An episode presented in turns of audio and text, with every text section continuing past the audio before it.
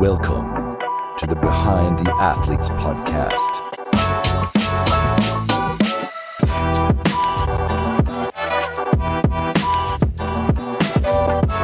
Guten Morgen zu einer neuen Ausgabe vom Behind the Athletes Podcast. Guten Morgen, Moritz. Guten Morgen, Marc. Wir sind hier am 22. Januar mit unserem neuen Format, dem Weekly Sports Business Briefing. Das ist ein anderes Format als unser Interview-Podcast, der immer am Mittwoch kommt. Wir wollen euch am Anfang der Woche einfach in 10, 15 Minuten kurz die wichtigsten Sports Business News der letzten Tage darstellen, kurz diskutieren, einordnen und euch einfach ein paar Talking Points für die Woche an die Hand geben. Und im Interview-Podcast am Mittwoch gibt's dann immer ein langes Interview zu einem spezifischen Thema. Und ähm, genau, würde ich sagen, let's go, Moritz. Ja, noch ganz schnell, falls ihr irgendwie Themen, Anregungen, Feedback habt, Kontaktdaten sind wie immer in den Show Notes.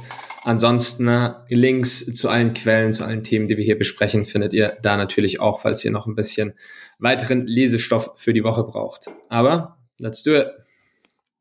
So, let's go. Wir gehen als erstes auf die Insel nach äh, England und zwar ähm, gibt da um den quasi most iconic Fußballclub Manchester United einige wichtige News. Ähm, der Club ist von der Followerschaft und auch den Erfolgen einer der größten Clubs der Welt und ähm, die der wird besitz, besessen von der Glazer-Familie aus den USA. 2005 haben die den Club für 790 Millionen Pfund gekauft.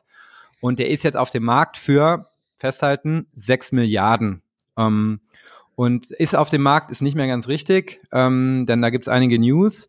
Äh, lange wurde spekuliert, dass der Club, äh, wie vieles im Moment, nach Saudi-Arabien oder Katar oder ähnlich geht für 6 Milliarden komplett verkauft wird. Und dann kam kurz vor Weihnachten die News, äh, dass Sir Simon Radcliffe, also ein Engländer, ein Milliardär, teilweise reichter, zweitreichster Mann äh, von England, Chemieunternehmer den Club äh, kauft, beziehungsweise 25 Prozent für 1,3 Milliarden.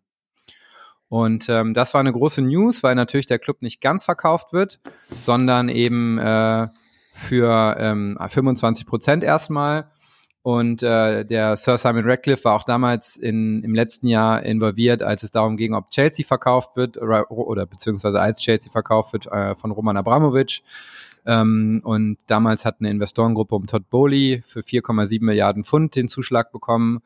Und ähm, ja, im Rennen der Milliardäre hat er sich dann jetzt Manchester United ausgesucht. Und ähm, das ist sehr spannend, denn er kauft ein Minderheitsstake und jetzt kamen die News die letzten Tage raus, dass ähm, die Gläser-Familie nach Ablauf von einem Jahr durchaus das Recht hat, den ganzen Club auch mit seinem Anteil zu verkaufen.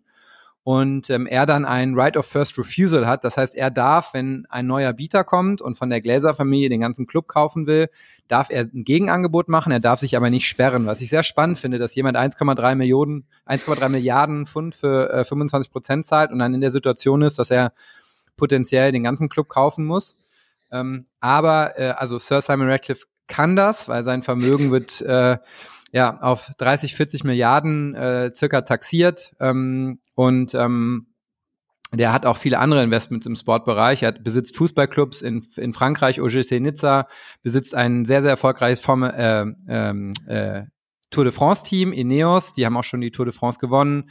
Größter Sponsor im äh, Mercedes äh, Racing in der Formel 1 ähm, investiert sehr stark im America's Hub und in viele andere Dinge und ist auch philanthropisch sehr und viel unterwegs, macht Charity und ähm, ist ein sehr, sehr spannender Unternehmer. Also kann ich jedem empfehlen, mal äh, den jungen Mann mit, ich glaube, etwas über 70 zu googeln. Ähm, ist selber extrem fit, also großes Vorbild ähm, in, in vielerlei Hinsicht. Ähm, und äh, genau, wir, es bleibt auf jeden Fall spannend. Das Thema Manchester United Verkauf ist auf jeden Fall jetzt äh, nach wie vor heiß und man wird gucken, wie es da weitergeht. Ja, und jetzt von, vom einen Sportinvestor zum nächsten. Und zwar Apollo Global. Das ist eine der größten Private Equity Firmen der Welt, haben über 600 Milliarden Assets under Management, ähm, gehören Sportmarken wie Yahoo Sports zum Beispiel, haben noch andere Investments im Sportbereich und die haben was Spannendes gemacht und sie haben zwei, die haben jetzt Patrick Kentley, das ist ein Golfer, den kennt man wahrscheinlich, wenn man nicht so im Golfgame ist, nicht, nicht so krass, aber richtig gut. Äh, der hat eight, äh, achtmal die PGA Tour gewonnen, 2021 den FedEx Cup gewonnen. Und die haben Patrick Kentley jetzt als Spokesperson gesigned, also so ein bisschen als äh, Sponsor den jetzt. Und Patrick Kentley vertritt dann sozusagen die Marke. Als Außenminister, so, ne? Ja, genau. Und der Hintergrund da ist, ähm, dass Apollo Global äh, sein AUM wachsen lassen will, größer werden will und sich erhofft, durch Patrick Kentley äh, weitere High Net Worth Individuals äh, anzuwerben, die im, äh, im Prinzip Geld mit Apollo dann äh, zusammen investieren. Also finde ich eine sehr spannende Strategie, dass so ein Riesending die schon äh, 650 Milliarden haben die schon, glaube ich, an der Management. Ne? Ja, sechs, also ist jetzt 630 Milliarden ja. haben sie gerade. Genau. Also ist schon spannend. Also das ist ja dieses Thema, was wir auch hier verfolgen bei Behind the Athletes mit dem Thema die Verzahnung immer stärker von Business und Sport. Ja. Und ähm, da sehen die anscheinend selbst in der Liga ähm, einen Hebel, dass Sportler A helfen, ähm, andere Investoren zu finden, aber auch im Sportlerbereich. Und das geht ja. auch mit einher äh, mit einer sehr, sehr interessanten News, die vor drei, vier Wochen in Deutschland rauskam. Und zwar das ähm, ja sehr, sehr innovative und spannende Family Office, Multifamily Office Finvia, hat äh, zusammen mit Oliver Bierhoff äh, Finvia Sports gegründet. Und dort geht es äh, genau darum, dass man guckt, ähm, wie kann man Investmentmöglichkeiten A in der Sportbranche machen. Oliver Bierhoff sicherlich die Person, die da äh, in Deutschland ähm, den besten oder einer der besten Überblick hat. Und ähm, gleichzeitig ein speziell auf zugeschnittenes Family Office für vermögende Profisportler. Und ähm, Oliver, Bierhoff wird da auch Chairman von Finvia Sports. Matthias Jauch äh, ist der Geschäftsführer. Ähm, der Valentin Bohländer ist auch sehr, sehr aktiv in dem ganzen Family Office Bereich, sehr sportinteressiert. Ähm, ist ein sehr, sehr spannendes, äh, sehr, sehr spannendes Team. Und ähm, dementsprechend, ja, ich glaube, da wird noch viel passieren in der Professionalisierung der Vermögensverwaltung für Sportler, aber auch Investment in und in Sportassets im Sportbereich. Ähm, wir hatten ja auch mal das, äh, den Podcast mit Jonathan Ludwig zum Thema Fentium. Da geht es um Blockchain, kryptobasiertes Investing in Sportassets. Da passiert auch sehr, sehr viel. Der hat äh, unter anderem Donata Hopfen, ehemals DFL-Geschäftsführerin, äh, als äh, Investorin gewonnen. Und da gibt's ja viele, viele News und ähm, genau. Ja, und zum Thema DFL, da, da gibt es ja jetzt auch News äh, mit weiteren Investments, ne? Genau, also ähm, es ist schon relativ üblich die letzten Jahre, dass Private Equity Gesellschaften versuchen, in die Assets von großen Ligen zu investieren. Das äh, großer Deal in Europa war 2021 der Kauf von CVC in die spanische La Liga für deren Medienrechte. Dort haben die ähm, 2,7 Milliarden für eine 10% Partizipation über 50 Jahre an den Medienrechten der Liga gemacht. Da hat sich dann auch viel getan. Es gibt mittlerweile so eine Art spanischen Supercup, der dann in Saudi-Arabien ausgetragen wird. Da werden jetzt viele Fußballfans auch sagen, ähm, vielleicht auch inklusive mir muss das sein, aber das ist jetzt nicht hier unser Thema, sondern wir gucken jetzt mal auf die Business-Seite. Und in Deutschland ist das eben noch nicht der Fall.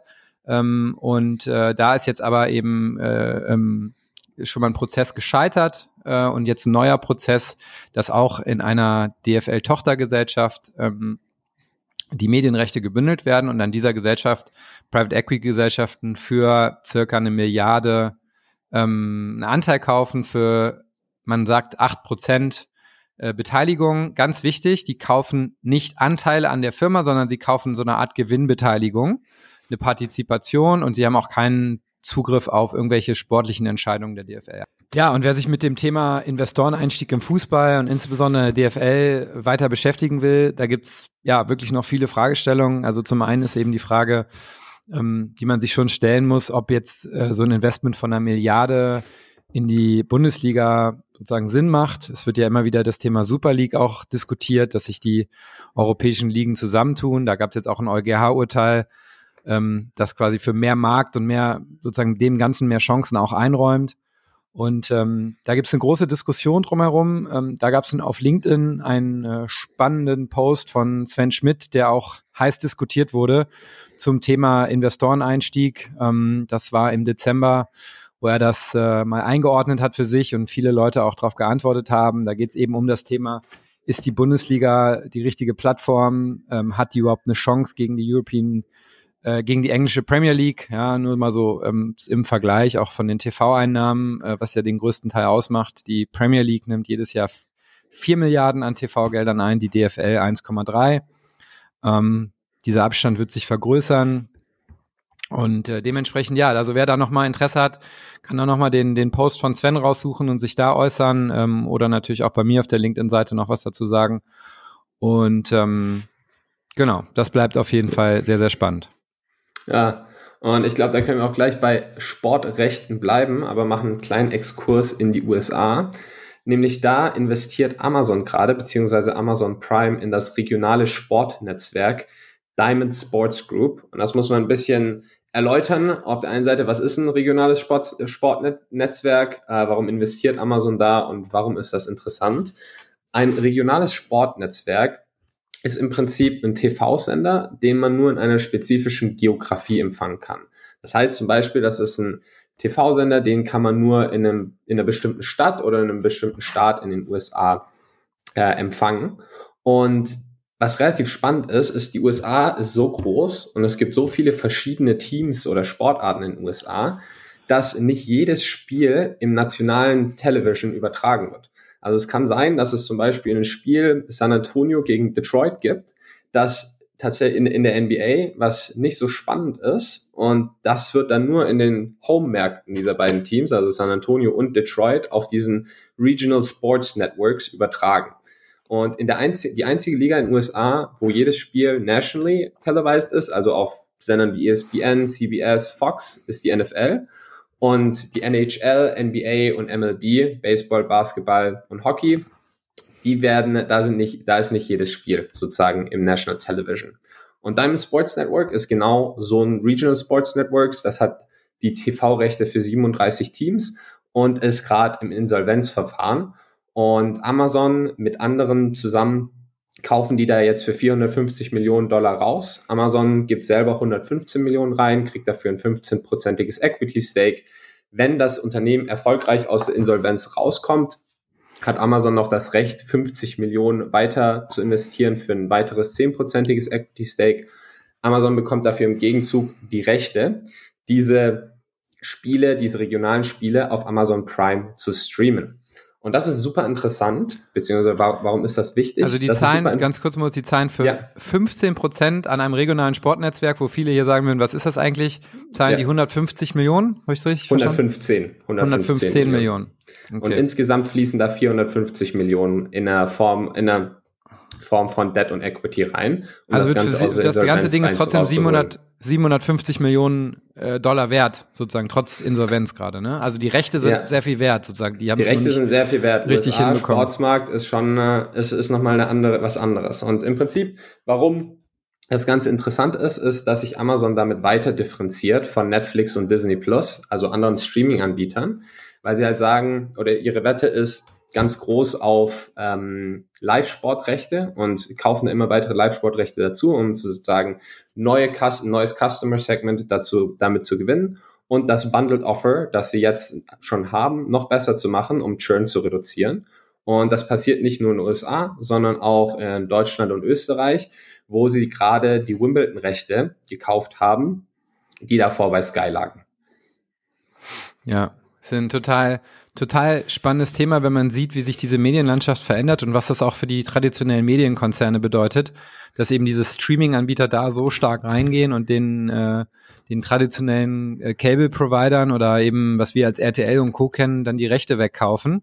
Ja. Ähm, weil die eben ganz anderes äh, Portfolio auch an, an Produkten haben und da viel mehr cross-promoten können. Ja, also der, der äh, Amazon Prime Channel ist ja im Prinzip auch ein Kundenbindungschannel, um dann den Kunden in dem Amazon-Netzwerk zu halten, jetzt für Amazon.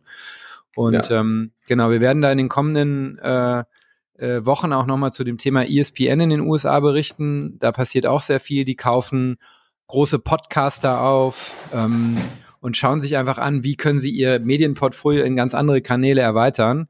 Ähm, in Deutschland gibt es ja eine unheimlich spannende Marke mit den Online-Marketing-Rockstars, die Podcast, äh, Educational Content, Konferenz und sehr, sehr viel Content vereinen und einfach ganz andere Art von Content-Provider sind ähm, und, und viel breiter, differenzierter ihre Zielgruppen erreichen. Und das ist auf jeden Fall ein Thema, was für uns spannend bleiben wird und da werden wir dranbleiben. Ja.